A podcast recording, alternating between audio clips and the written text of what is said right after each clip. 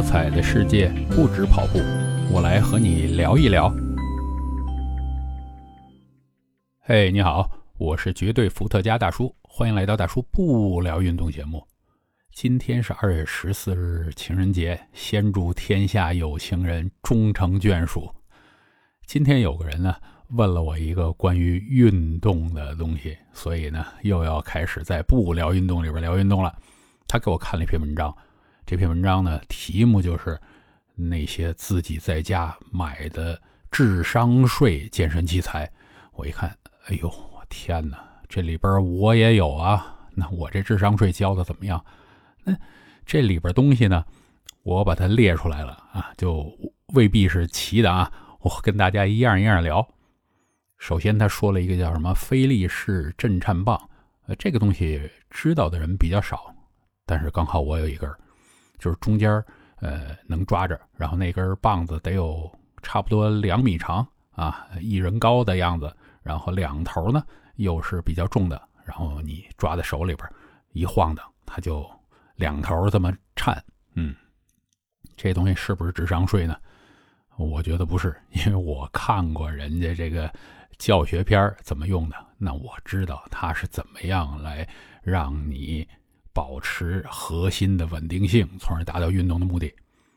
然后第二个就更搞笑了，他写这个健腹轮，健腹轮应该是满街都有啊，大家应该见过，就跟独轮车似的，但是很小。然后你就可以两只手攥着两边那个把这个轮在地上滚，然后你可以膝盖着地，或者是只有两只脚尖着地，这样前后挪，呃，运动你的腹部。这个对你全身的肌肉，特别是核心力量啊，然后臀部肌肉啊，都是非常有运动的功能的。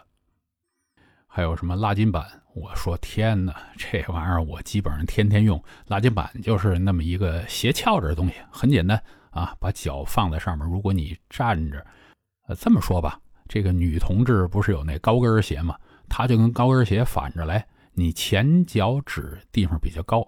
啊，后边比较低，这样拉你小腿后部那根筋，呃，对于我这种钢铁直男来说特别有用，因为我觉得我的筋呢特别短，啊，没事往上面站一站，拉一拉，还有各种各样的啊，我就不完全举例子，还有什么夹腿器，夹腿器这个东西，我说这不就是健身房里有同样的器材，你去不了健身房，你就可以。买这么一个很简易的东西，做不到健身房那么好，在家也起个差不多的动作嘛。结果呢，这位 写这篇文章的，他把这些器材批了一通之后，说他自己在家有什么，有个 T R X 这东西，大家如果不去健身房，可能也不了解啊 T R X 什么东西，就是一个吊在房顶上的两根绳子啊，这个绳子下边有。可以攥在手里边的，或者你把脚穿进去，哎，做各种的动作。他在家里有这个东西。我说这东西你要是跟前边一样比起来，实际上大家都在说同样一件事儿，就是说你有一个东西，你会不会用？你比如说刚才这个菲力士什么震颤棒，就是最开始那个两头有点重，然后你这样抖来抖去，这个东西你没有人指导，你拿着那个东西，当然不知道怎么用了。是不是？他说健腹轮什么智商税？说健腹轮弄不好，吧唧脸贴地上了啊，牙都敲掉了。我说这就是你不会用这个器材，你不能赖这个器材呀，是不是？所有的这些东西，人家生产出来都是能够锻炼身体的某一个部分的，而且你做的动作正确的话呢，也不会受伤。那你要是把自己起不到锻炼作用，或者是用它用了受伤，你怪在这个器材上，那就不对了，是不是？咱们呢做健身，先学基本的知识，所以很多人呢就问我运动方面的东西，我都有点头疼。我说，要不然呢，我就教你一两个动作，或者怎么样，你就严格按照这一两个做。但是呢，你想往后走就比较困难。要不然呢？那真是你要读一些很基础、很基础的东西，比如说啊，你做一个运动的动作，你要知道练哪块肌肉。实际上，最最核心的问题是你要掌握运动解剖学。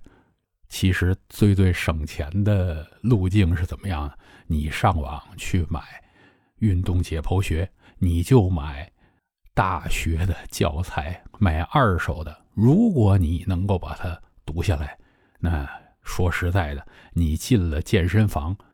很可能都不需要请这个健身教练，好吗？我我发现这集我讲了以后，这健身教练给恨死我了。真是这样的，你把很多东西的原理掌握了以后，那后边东西，人家只点一一下啊，一点你就通了。那当你去懒得学这些东西的时候，才有健身教练他们生存的空间嘛？他帮你消化理解，把每个动作告诉你，是吧？所以呢，呃，我看了那篇文章啊，我就说，真的，至少那篇文章里举的所有的器材呢，我都不敢说他们是智商税，其实他们都是有用的。今天就聊到这儿，其实是一次有关运动的一个小小的聊天了。好，也不耽误大家更多时间。我知道很多人还要去约会啊，祝大家情人节快乐。